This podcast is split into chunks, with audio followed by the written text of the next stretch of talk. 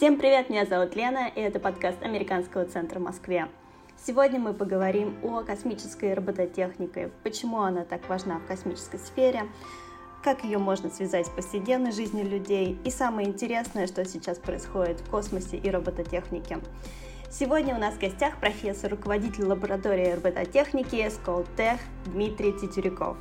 С удовольствием отвечу на ваши вопросы, исходя из, из своих компетенций, исходя из проектов, которые мы делаем. Спасибо, Дмитрий, что пришли. Скажите, пожалуйста, что такое робототехника и почему она важна в космической сфере? А, ну, в общем, если рассматривать, что такое робототехника, это а, прежде всего а, а, машины, а, умные машины. По факту это просто копия человека, это копия животных, это копия а, самого умного, что есть на нашей планете. А, вот когда мы создадим копию самого умного, что есть на планете, мы постараемся сделать более умную а, модель а, с использованием технологий роя дронов, с использованием технологий искусственного интеллекта. А вот пока задача человека сделать а, механизм, который бы позволил а, заменить какие-то рутинные операции, либо же операции, которые выпол выполняются в а, опасных средах, например, да, атомной станции либо операции, где необходимо а, жизненное, жизненное пространство, например, на Марсе. На Марсе практически нет кислорода, да, э, вот, поэтому на Марсе кислорода а, десятая процент, то есть там не, человек не, не, не может существовать на данный момент. Поэтому роботы, для, для роботов кислород не нужен. И, соответственно, робот может выполнять миссию как Curiosity годами, поставлять нам очень важную информацию – Mm-hmm. И то, что мы знаем о, о Марсе, это во многом заслуга роботов. Вот. Поэтому э, робототехника это прежде всего возможность человека расширить свои границы познания того э, пространства, как минимум, да, которое он не может достичь. С другой стороны, заменить э, тяжелый и непростой труд таким образом, чтобы что даст человеку возможность а, осуществлять более сложные и масштабные проекты по исследованию а, Земли, по исследованию космоса и по улучшению качества жизни на нашей планете. Угу, интересно. А как можно связать робототехнику с повседневной жизнью людей? Она абсолютно связана. Ну вот, последнее интервью, которое я давал, мне сказали, там в KFC есть робот, но действительно есть, ну, да, не только в KFC есть роботы, а роботы есть э, на, на практически всех автомобильных заводах. А, вот, и все машины, на, которые, на которых мы ездим, э, главным образом а, покраска, сварка осуществляется роботами. Ну, mm-hmm. просто с ними не сталкиваемся в повседневной жизни, кроме робота-пылесоса, пожалуй, да, который, в общем-то, довольно-таки э, полезная игрушка. Но все-таки, если уж говорить серьезно, то э, рынок роботов э, это прежде всего промышленные роботы, это 50 э, миллиардов э, в целом рынок на сегодня, и он будет э, очень сильно расти. В среднем рост порядка 10%. Вот. А, а что касается ковидовской темы, это, это просто ход топик, то есть каждая сейчас вторая компания пытается делать робота против ковида. И ну, вот, вот именно сейчас время, которое показало, что те страны, которые а, э, очень сильно развивали робототехнику, а это, кстати, прежде всего Китай, поскольку он закупает сейчас порядка 160 тысяч роботов в год, что в три раза больше, чем покупает, например, та же Япония. А вот в России одна тысяча роботов в год а, покупается. Поэтому, конечно, масштабы, так сказать, э, роботизации Китая, они впечатляют. И mm-hmm. они, в принципе, показывают, как нужно использовать роботов, в том числе для ковида. Если открыть тему ковида, прежде всего всплывет, а, что Китай разработал несколько роботов для, например, измерения температуры, для дезинфекции, для отслеживание социальной дистанции и так далее, и так далее. Это, это действительно очень полезные вещи, которые в эпоху пандемии а, позволяют уменьшить социальный контакт человека, а, людей, и, соответственно, сделать среду более безопасной. В том числе роботы, которые э, выполняют операции на заводах, они делают, они не, ну, как бы, они в, в режиме, когда человек не может э, посещать там, предприятия, заводы и так далее, а фактически экономика тех стран, максим, экономика стран с максимальной роботизацией пострадала меньше всего. Это точно. Угу. Интересно. А самое интересное происходит сегодня в робототехнике в космосе? Что, что самое интересное? Ну, во-первых, я бы сказал, что э, этот год, можно сказать, э, такая, такая не просто веха, да, а битва за битва роботов, битва космических роботов mm-hmm. а, в прямом э, смысле этого слова.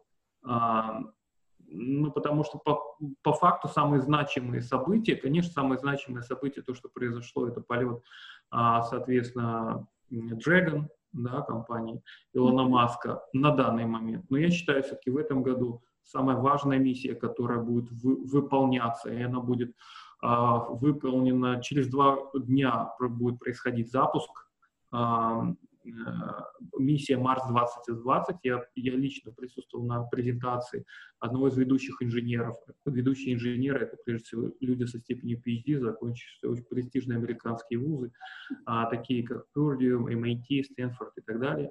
А вот э, он как раз делал, делал презентацию по этому проекту, и вот через два дня а, будет запуск и там доля есть и российской contribution этому запуску. Mm-hmm. Да. Mm-hmm. А, он будет производиться а, на двигателях РД-180, но РД-180 это, конечно, заслуга советских, прежде всего, инженеров, хоть он был разработан а, уже после распада Союза, но он основан на РД-170. На тот момент был самый мощный в мире а, космический двигатель, а, да, самый мощный, разработка Советского Союза. Вот, и, соответственно, миссия называется Марс 2020, и они действительно, несмотря на пандемию, они сделали все очень, а, как и обещали, да, запуск назначен на 30 июля, а в моем понимании самая крутая миссия за всю историю, робототехническая миссия, потому что, а, потому что они доставят, они доставят так называемый Mars Helicopter Scout, это а, первый в мире вертолет, который будет летать на Марсе. Uh-huh. Реально очень круто. Кроме того, что эта миссия, она, а, то есть, то есть этот вертолет работает вместе с а, марсоходом. Марсоход называется Perseverance, это как бы, ну, как перевод, это настойчивость, да, прошлый марсоход это Curiosity, который супер успешная миссия, несомненно. А, этот марсоход, он будет работать в купе с э, э, беспилотным вертолетом, вот, который будет, э, соответственно, исследовать поверхность, показывать те точки, куда нужно приехать, так сказать, планетоходу, а, вот, и поставлять информацию, визуальную информацию на, на марсоход, который будет, соответственно, передавать на Землю. Но в том числе миссия заключается в том, чтобы а, исследовать поверхность, и он напичкан разными датчиками, сенсорами и так далее, я имею в виду уже марсоход, но в том числе интерес, интересная технология а, соответственно, вот э, вертолеты, то, что, ну, вот это компактный вертолет, порядка там 1,8 килограмм, вот, у него два соосных винта из карбона сделаны, и он будет подзаряжаться в том числе от солнечных батарей. То есть это реально, ну, такой, так сказать, можно было сказать, что это фантастический проект, но он абсолютно реальный. Им занималась э, Jet Propulsion Lab, ну, как и обычно, самыми серьезными робототехническими проектами космическими занимается Jet Propulsion Lab. И, э, и мы надеемся, что в феврале этого года уже будет э, вертолет действительно летать. Он будет летать на высоте 5 метров, где-то среднее расстояние 600 метров, 3 минуты э, в, э, в течение одного дня, но это будет действительно прорыв в области mm-hmm. робототехники. Самый сложный робот, который когда-либо был запущен в космос. Но я хочу сказать, что у нас тоже есть достижения, в моей лаборатории, по крайней мере. А, к сожалению, мы не делаем космических роботов, но именно первого такого гибридного робота, который включает в себя беспилотник и мобильный робот, было сделано как раз в России, а, в лаборатории, в моей лаборатории робототехники, которую я основал в э, Сколтехе в 2015 году. А, более того, а, этот проект не космический, это проект очень приземленный, вот. но этот проект дал возможность, э, мы уже им занимаемся 5 лет, а, и из, из этого проекта вышел стартап Wear Vision. Ну, вся информация доступна на веб-сайте. Mm-hmm. И мы сделали эксперименты. Уже три года мы делаем настоящие эксперименты, когда беспилотный летательный аппарат поднимается над мобильной платформой, выполняет считывание RFID, а, э, э, извиняюсь, э, баркодов, и он предназначен для инвентаризации складов. Склады это 12 метров, вот, соответственно, на борту мобильного робота есть камера, которая отслеживает по а, инфракрасным маячкам положение дрона, и они в купе, опять-таки, это гибридная система, э, гетерогенная, да, два разных робота. Мы первые, кто эту систему сделали. Первая публикация была в 2019 году на престижной конференции а, в, в Куала-Лумпур, а в этом году нас приняли на самый топовый журнал по робототехнике, это IEEE, uh, Robotic, uh, Robotic Automation letters. А, вот. И эта статья уже опубликована, abstract, и в ближайшее время появится в онлайн-доступе. А, вот. И эта, эта система не просто автономная, она еще а, с использованием искусственного интеллекта, с использованием а, сверточных сетей, потому что мы сделали такой интересный алгоритм, когда робот а, позиционируется определяет, определяет баркоды, да, ну, все палеты, они а, определены баркодами, а позиционируются относительно, так сказать, палет, используя а, в том числе информацию о, о метках, о положении. Таким образом, определяя с помощью Э, вот, сверточных сетей нейронных э, эти баркоды, мы уточняем положение, используя искусственный интеллект, мы, мы улучшаем позиционирование. Поэтому плане того, что для нас этот проект Марс 2020 очень близок, и мы будем очень счастливы, если там все получится, потому что есть а, какая-то, так сказать, э, технологическая связь да, с этим проектом. И, и, мы, и мы горды тем, что в каком-то смысле мы вот реализовали. На Марсе этот проект будет а в следующем году, в феврале этого года, а мы уже сделали эксперименты на Земле. Это, конечно, другой масштаб, другой масштаб финансирования, другой масштаб а, проекта, но тем не менее а, это классно. То есть то, что мы придумали такую идею и, и, и в том числе ее запатентовали, да, в России вышел патент в этом году, а, это очень здорово. Ну, то есть это говорит о том, что у нас есть, в России есть потенциал, он а, а, для будущих э, проектов в области космических технологий. Я надеюсь, что и Россия начнет делать прекрасных роботов, как GPL, Propulsion, и NASA и так далее. Вот. Угу. Но мы тоже делаем вот робот Федор, как я знаю, или, или как? А, ну, робот Федор, он относительно космический робот, потому что космические роботы прежде всего то есть, то есть робот должен выполнять определенную, э, определенную работу. Да? Mm-hmm. А, вот. Робот Федор, скорее это всего, был как тест, как испытание а, доставки полезной нагрузки, да, ну, тестирование, вот, допустим, а, а, каким образом в будущем Россия настоящих, по-настоящему серьезных роботов будет доставлять в космос. Вот. Если робот не выполняет операции полезные в космосе, то он там не нужен. Mm-hmm. А вот робот должен выполнять операцию. Например, э, есть и проект э, американский, а, соответственно, по э, Робонаут, такой робот, да, который, который был доставлен несколько лет назад, и он находится на космической станции. И, в общем-то, этот проект достаточно серьезно финансировался и так далее но, так сказать, мягко скажем, то робот простаивает. из, из все-таки моего понимания эффективности роботов, а, я считаю, что самый большой успех России, ну, в том числе как, как страны, которая а, была ключевая в Советском Союзе, это был запуск лунохода-1, это все-таки первый в мире робот. А, и это большая гордость. На самом деле я не понимаю, почему в России до сих пор не сняли фильм по поводу создания лунохода-1. Эта миссия по, была покруче, чем, чем э, запуск, э, в том числе первого человека в космос. Да? Это очень сложная миссия.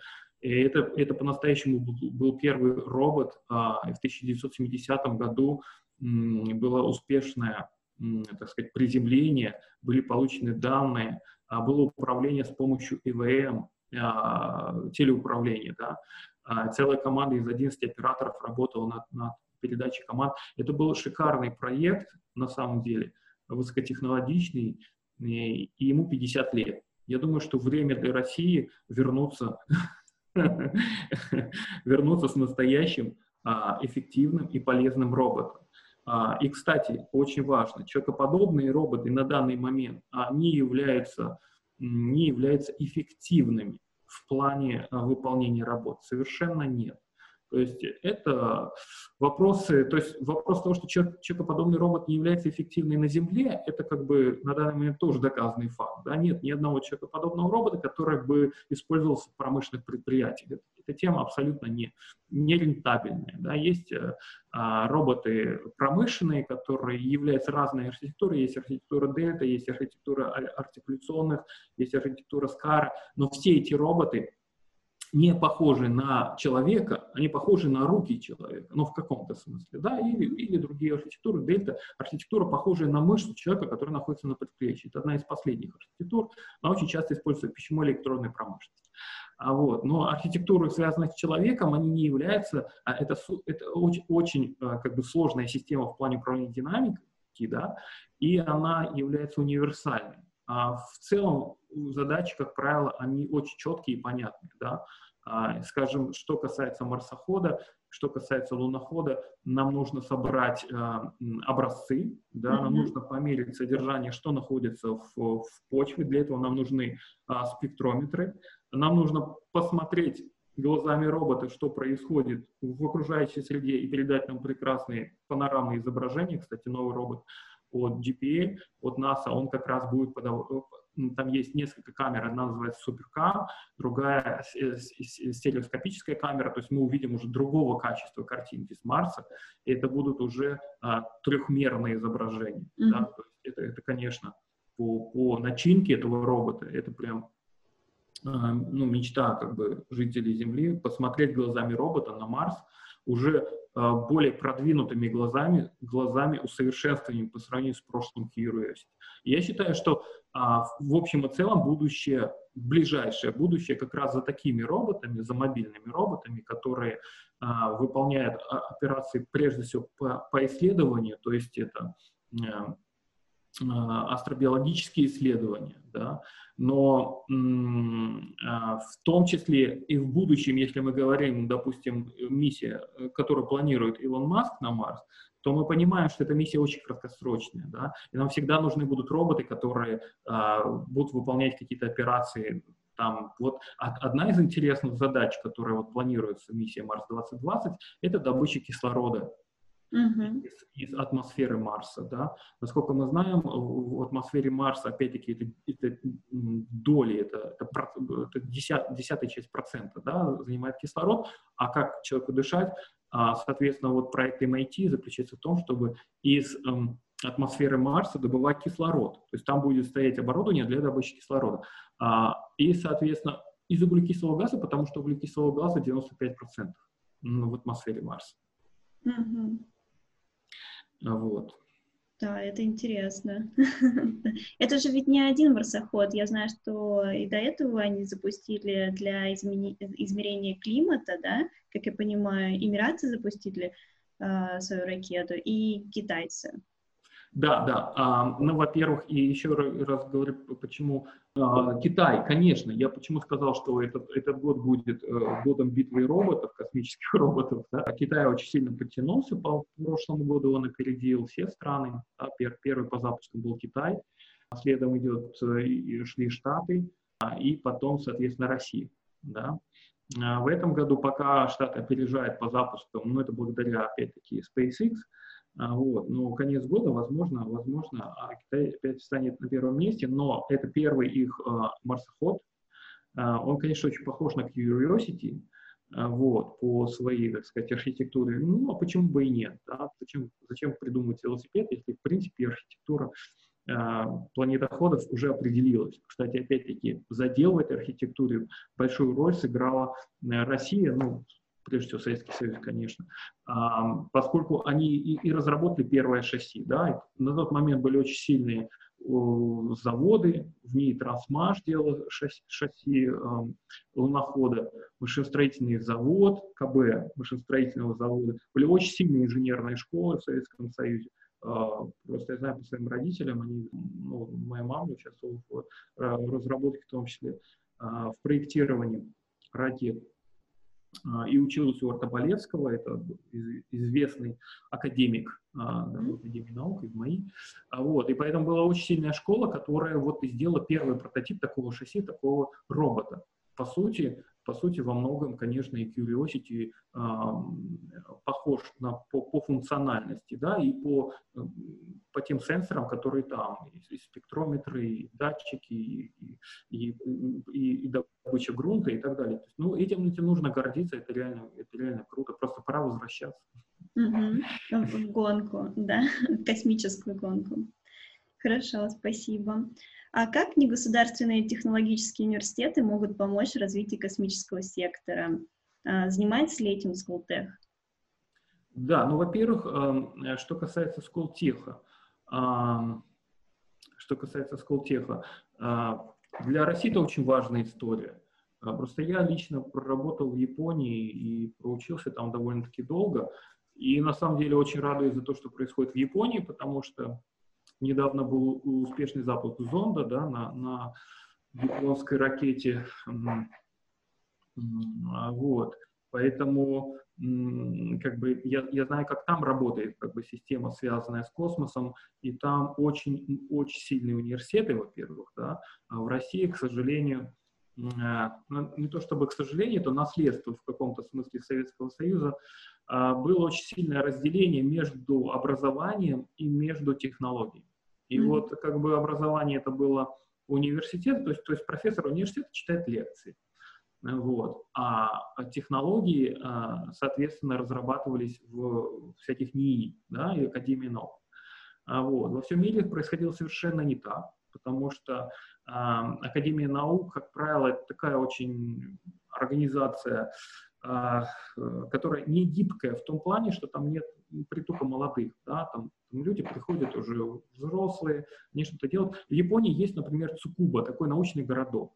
Но это совершенно не Академия наук, это, это, это фактически нау, научные исследовательские институты, которые выполняют, выполняют очень узкие задачи. Но ни один из, из этих институтов не сравнится по масштабам финансирования и по масштабам технологий ни, ни, ни с одним университетом. Например, я могу сказать про, про вот университет Тахоку, а, вот, и там сейчас учится моя выпускница Ширия Сантра, она родом из Индии, и учится у профессора Йошида. Профессор Йошида, а, он является мировым лидером в области проектирования роботов для посадки на астероиды. Все, что мы слышали вот про, про посадку роботов, это его заслуга. У него огромная лаборатория, порядка 70 человек, и Тахоку University является ключевым университетом, который отвечает за программу разработки космических роботов. Это же очень здорово. Университет, не, не, не, не, да, не, э, не знаю, машиностроительный завод, а именно университет. Они, конечно, заказывают какие-то детали уже да, после того, как они спроектировали на, на предприятие, но всю, так сказать, документацию, всю технологию они делают в лаборатории. Настолько сильный университет.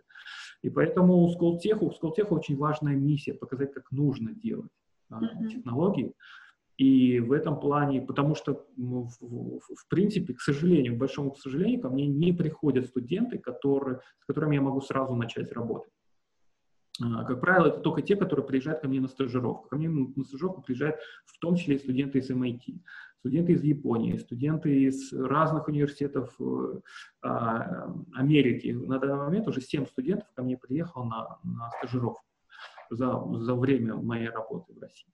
А, и это, как правило, очень подготовленные ребята, с которыми я сразу начинаю работать. Когда ко мне приходят студенты-выпускники российских вузов, мне приходится год учить их э, технологиям. И после года, так сказать, очень серьезной работы они вырастают а, отличными специалистами. А второй год мы уже делаем хороший проект.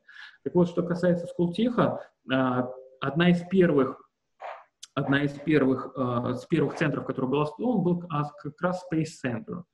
И на тот момент я приехал, наш первый uh, президент Сколтеха был Эдвард Кроули из MIT, а вот, эм, он проработал, насколько помню, три года ректором. И он как раз меня позвал в этот центр, поскольку он хотел, чтобы было объединение как бы, технологий спутников, э, прогнозирования, предсказания э, солнечной активности, да, Space Weather, космическая погода, и, соответственно, робототехника для того, чтобы мы сделали такой как бы тандем, да, и в будущем делали очень сложные и интересные проекты, связанные с космосом, ну, в том числе с э, корпорацией Роскосмос. А вот, поэтому такая как бы идея изначально была. И в, что касается успехов и важной, и важной задела э, ну, именно Сколтеха в области космических технологий, прежде всего то, что центр существует, это раз. Во-вторых, что, что не так просто. А, вот. Во-вторых, основан в центре, в центре лаборатория по микроспутникам, так называемые кубсаты. И сейчас, в принципе, Сколтех курирует работу с несколькими вузами по запуску кубсатов э, а, с Международной космической станции. А, то есть это, это, это, в принципе, э, смысл заключается в том, что мы доставляем кубсаты, маленькие спутники, которые разрабатываются и проектируются в Сколтехе на Международную космическую станцию, и, соответственно, там а, астронавты запускают их а, прямо с в, на орбиту. Вот. Э, такой проект у нас есть, и эти спутники в работе, то есть планируется запуск спутников а, в ближайший год-два, я так предполагаю. Вот. По космической погоде у нас очень хорошее исследование, ими занимается Татьяна Подлатчикова. Вот, она прогнозирует и использует всевозможные алгоритмы математически с использованием Калман-фильтра для а, предсказания солнечной активности. То есть такой очень хороший проект.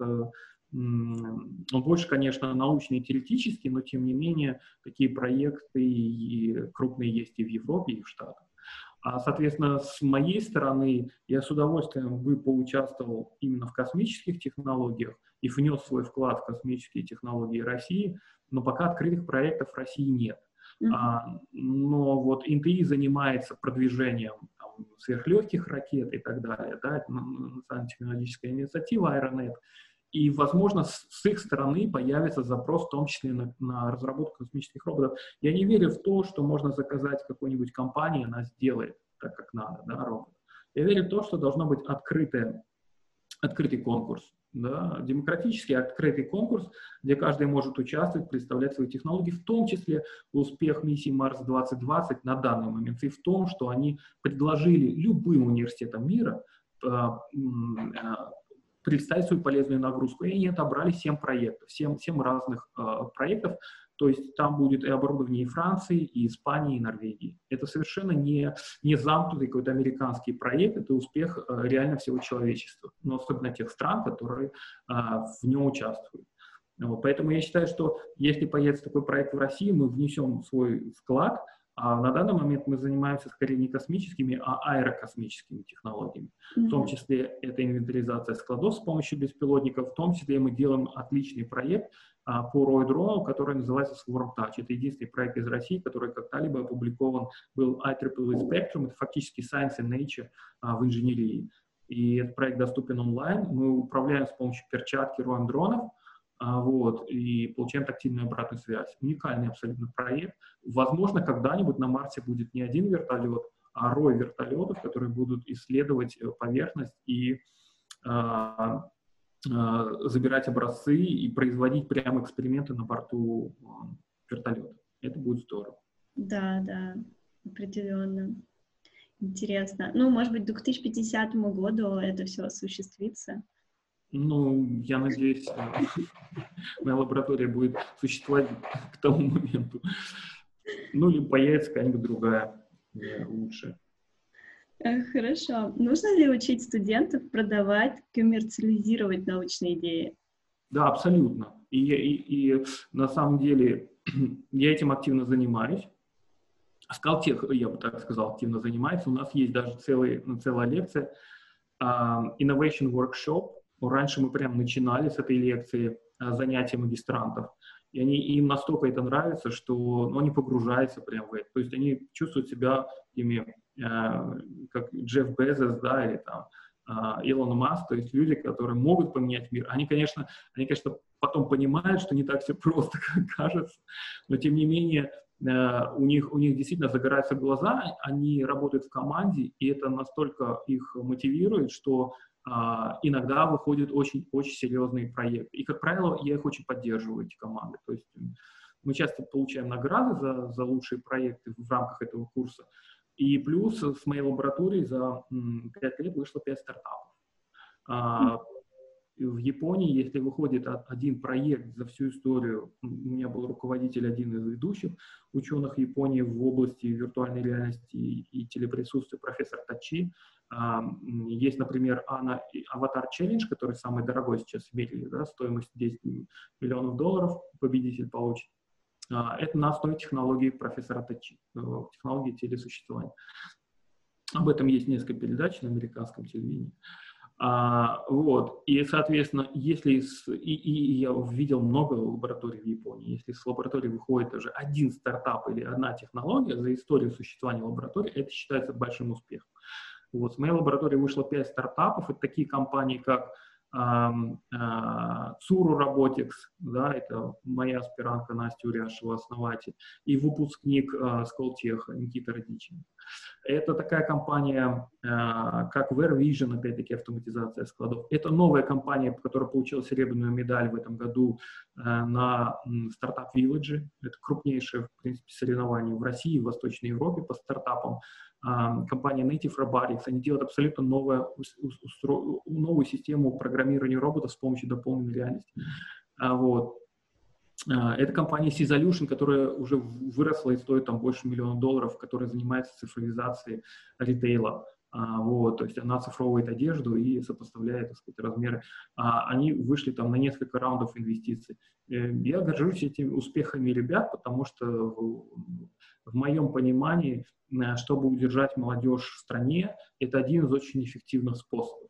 А, они, конечно, могут ждать э, всю жизнь, когда их повысят в должности, а, вот, и, и умереть так и оставшись, так сказать, э, МНС, но а, лучше все-таки попробовать свои силы. И один из стартапов Сколтеха, которым мы гордимся, это стартап, который был основан Кати, Екатериной Котенко-Ленгольд. А, вот, стартап э, на тот момент он назывался Imaginary. Это фактически стартап для обработки спутниковых данных. Это фактически marketplace для спутниковых э, снимков.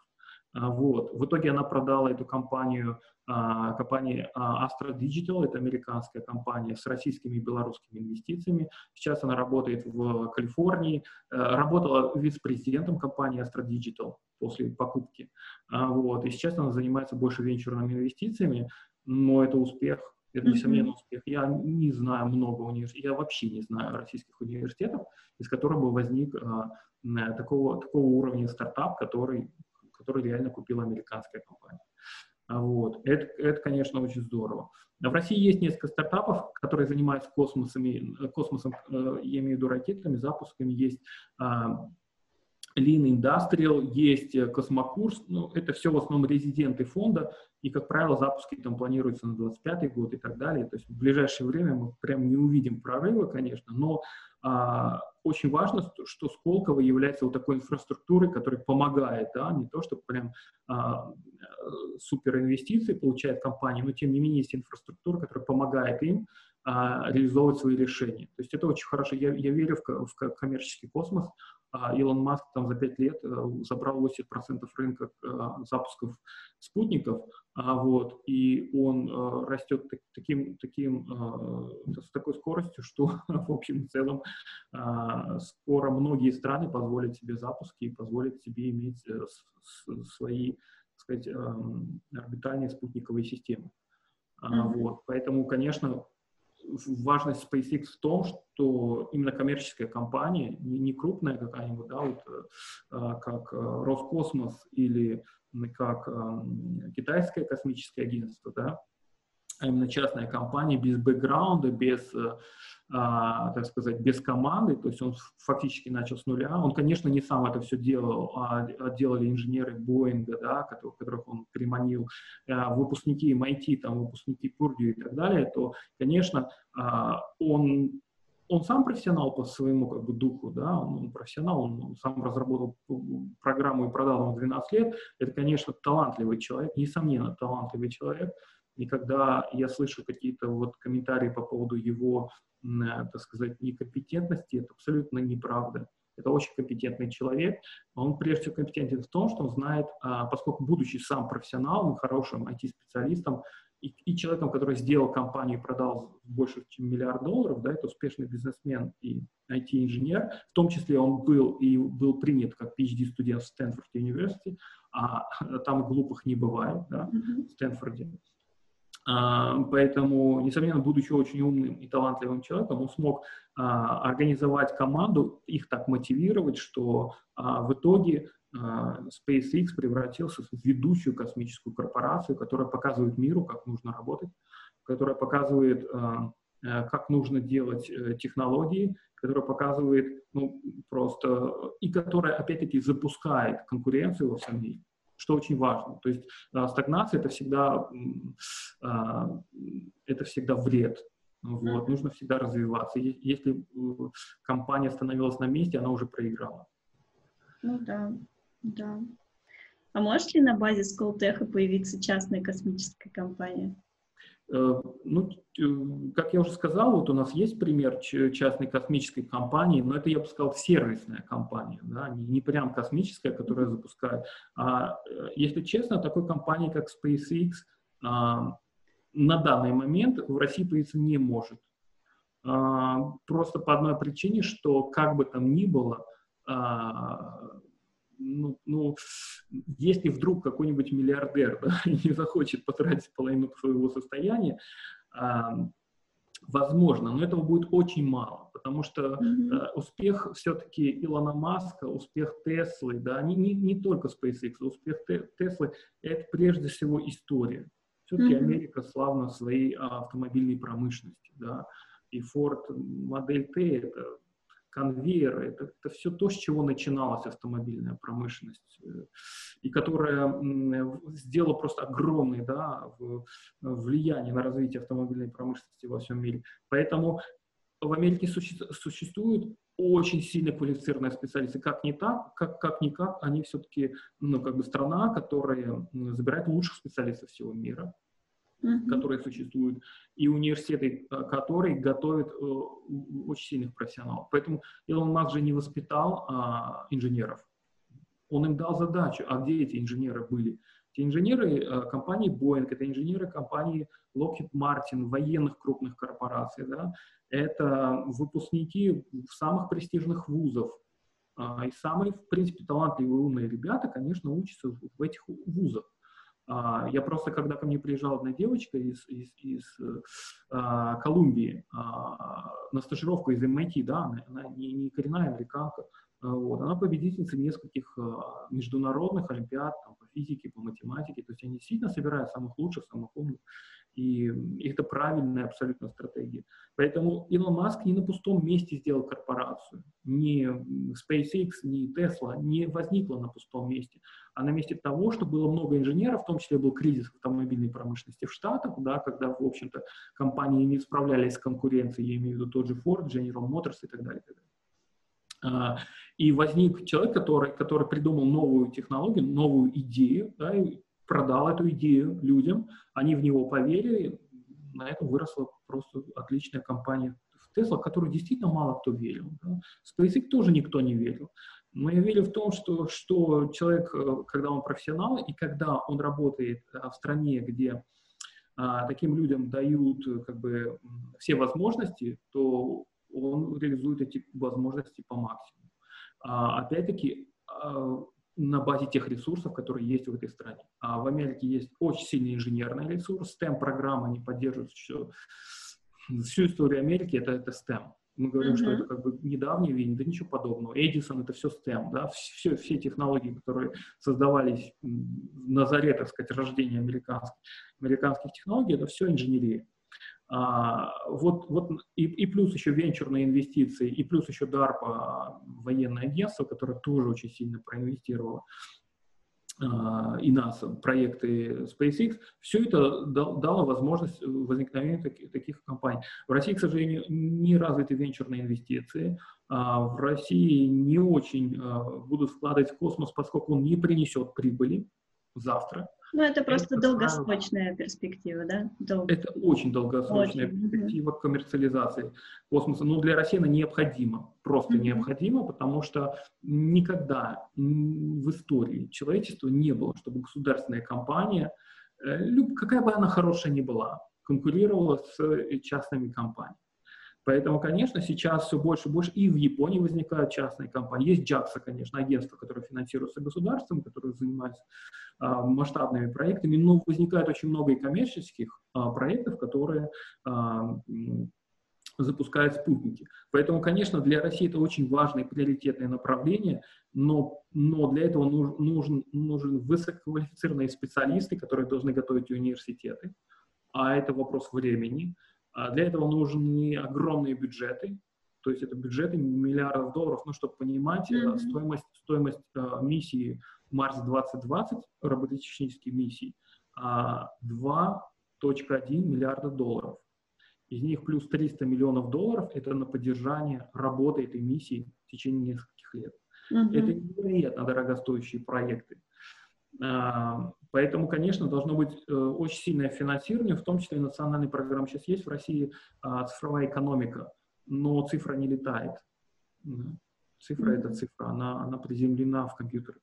Поэтому, чтобы действительно мы цифровую экономику сделали очень полезной, и э, в том числе много космических технологий, которые потом пошло в гражданские технологии, да, это не просто выброшенные на ветер деньги, то, конечно, в, так, в таких программах должен быть прописан космос, по крайней мере, план развития космонавтики в России на ближайшую перспективу, поскольку Россия и как наследница Советского Союза является пионером во многих космических технологиях. Это запуск первого спутника, это запуск э, первой ракеты, это первый человек в космосе, это первая женщина в космосе. Мы во многом были первые, а вот, и, и Хочется продолжать быть и, первыми. И, и, и у нас есть историческая память победителей. Хорошо, это интересно. А как международное сотрудничество помогает двигать вперед робототехнику? и космонавтику? Это очень важный вопрос. А, честно говоря, когда я приехал в Россию, я не ожидал, что, что мне будет легко, абсолютно. Ну, у меня в Японии была шикарная карьера. Мало кому из иностранных э, профессоров удается такую карьеру сделать, потому что робототехника является самой престижной специальностью в Японии. Каждый второй япон, японский ребенок э, мечтает сделать робот. Вот у них, у них есть э, там манга, да, вот это аниме, астробой, они, они просто грезят этим. И, и поэтому Япония держит 52% рынка промышленных роботов. Япония больше всего сейчас выигрывает. Крупные компании Fanuc, Kawasaki, Юскава, Амрон, просто огромное количество.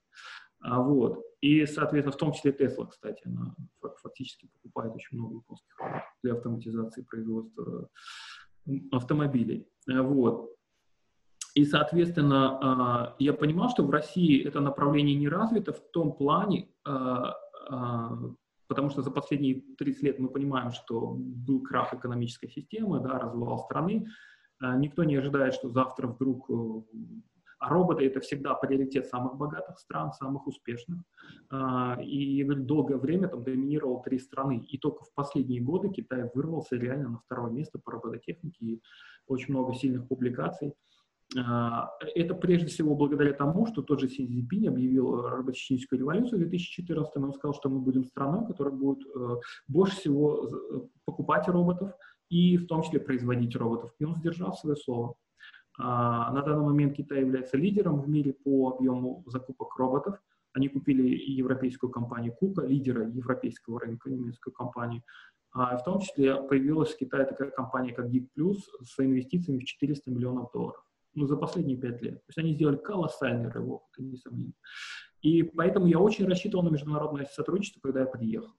Uh-huh. А, прежде всего, я поверил в Сколтех, поскольку он создавался MIT, и меня на работу брал MIT. Я приехал и встретился с многими людьми, с которыми у меня не было же шансов в жизни, наверное, встретиться. Да. Это известные ученые, которые внесли большой вклад. А MIT, кстати, 7 лет занимает первое место в мире среди университетов.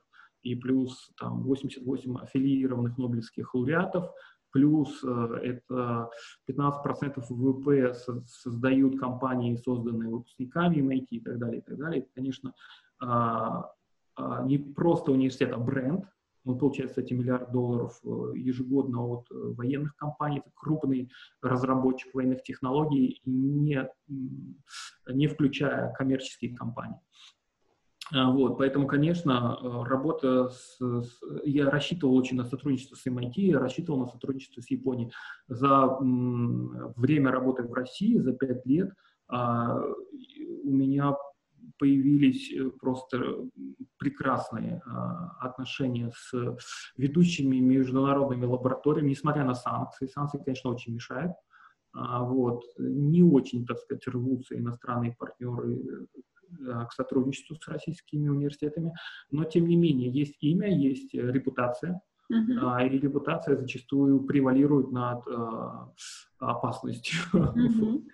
А, поэтому я очень благодарен, на самом деле, тем партнерам, с которыми мы работаем. Это, прежде всего, а, профессор Камаль, с которым у нас был совместный грант. Это очень интересный проект по утилизации мобильных телефонов. Сейчас, на тот момент, когда мы подавали, не было проекта Daisy, Apple компании, да, сейчас у них несколько фабрик по утилизации, разборке телефонов с помощью роботов. А вот, мы сделали несколько хороших публикаций. А, он принял шесть э, студентов из Колтеха на стажировку. Это, конечно, уникальная возможность. Когда я работал в Японии, а, практически каждый японский студент мечтает побывать в Гарварде, в MIT. Это университеты не только известные как бы в Европе, это университеты известные во всем мире, несомненно. И в Японии, что очень важно – каждый профессор, который хочет делать карьеру, он должен как минимум год провести, в топовом вузе. Ну, как правило, выбирает мой, в том числе наставник Сэмпай, профессор Тадакума, он провел год в Гарварде, там, например, да, он получил японскую стипендию и проучился там в, в классной лаборатории по фактике. А не проучился, а проработал уже будучи постдоком. Вот, э, в том числе а, это про, профессор из Карнеги Меллон. Карнеги Меллон является лидером в области искусственного интеллекта. Профессор Хови Чусет, он э, является победителем, э, фактически Нобелевская премия в робототехнике, это Энгельбергер Award. Энгельбергер — это отец робототехники, первый человек, который выпустил робота промышленного. Mm-hmm. Первый робот был выпущен в, в Штатах в 62 году, помню. Вот. А, и ну, он один из лидеров в области беспилотного транспорта, ну, виду ну, больше всего мобильных, а, автономных мобильных роботов.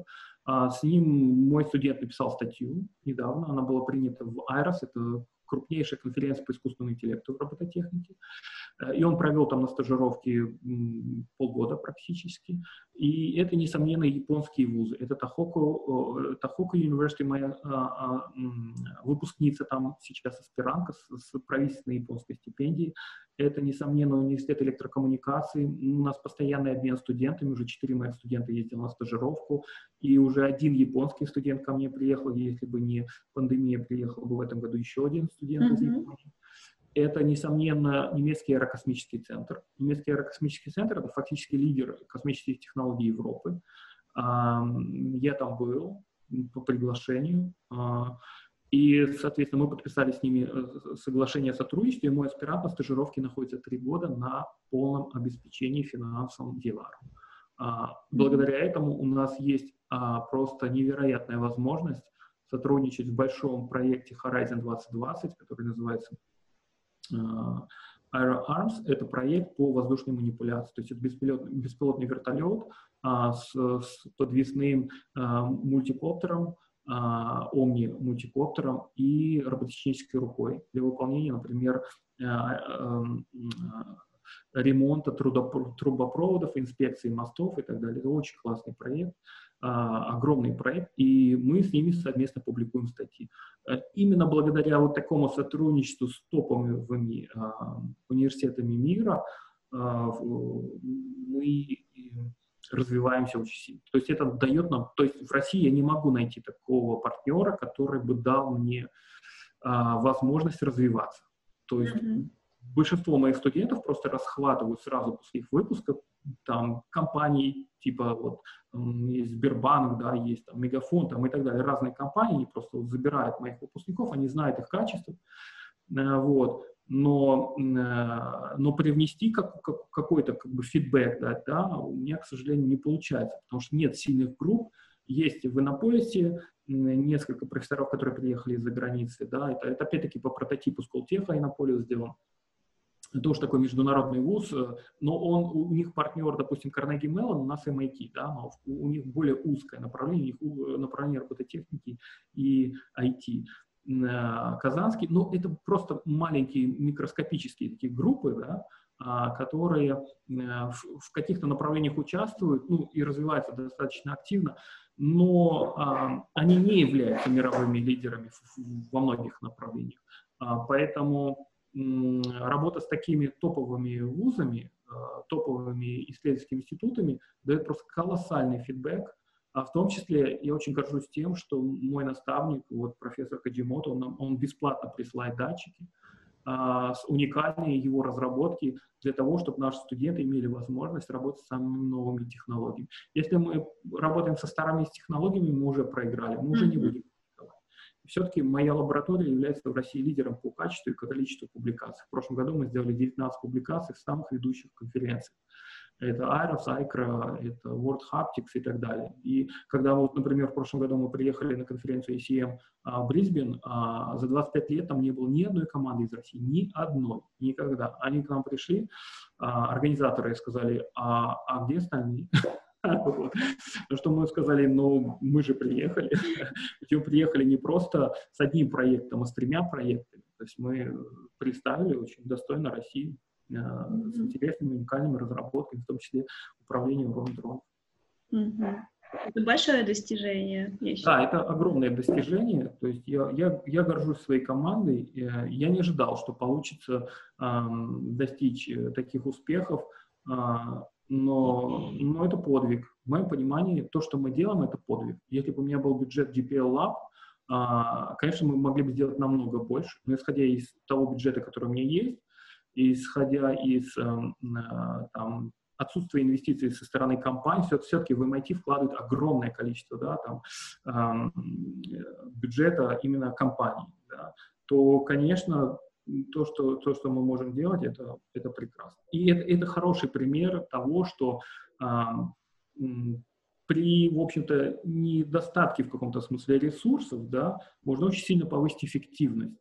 Вот, и повышая эффективность, мы все-таки можем и взаимодействие с иностранными вузами, да, мы можем э, конкурировать, и мы конкурируем. То, ну, мы, мы, я не то, что прямо вот хочу, чтобы мы с кем-то конкурировали, не, не, не те возможности, но э, я бы так сказать, так, так, хотел сказать, что мы достойно представляем Россию. Mm-hmm. То есть, по крайней мере, узнали, что в России есть робототехника, э, и это уже хорошо. Ну, а, а в будущем, а, я думаю, и, и эти отношения будут только развиваться, поскольку, поскольку мы там появились э, в, в, в, высшем, в высшей лиге, да, то, значит, э, мы сможем и там закрепить на, на каком-то уровне. Надеюсь, на хорошем. Да, да. Спасибо большое, Дмитрий, за интервью. Э, было очень интересно. Да, спасибо огромное за э, интересные вопросы, за интервью. И я надеюсь, что э, больше будет интересных проектов в Сколтехе, и э, Россия продолжит свое славное прошлое э, в ближайшем будущем. Спасибо. спасибо. И наш выпуск подходит к концу. В заключение хочу добавить, что космическая робототехника стремительно набирает обороты позволяет решать большой круг практических задач, а в ближайшем будущем возможно перспективы в освоении космического пространства. Спасибо за ваше внимание. Не стесняйтесь, обязательно отправляйте фидбэки на нашу почту, оставляйте комментарии. Нам интересно, о чем вы хотели услышать в нашем следующем подкасте. Присоединяйтесь к нашим программам AMC Online, подпишись на наш канал YouTube, следи за нашими обновлениями на сайте amc.ru, учись, общайся, создавай.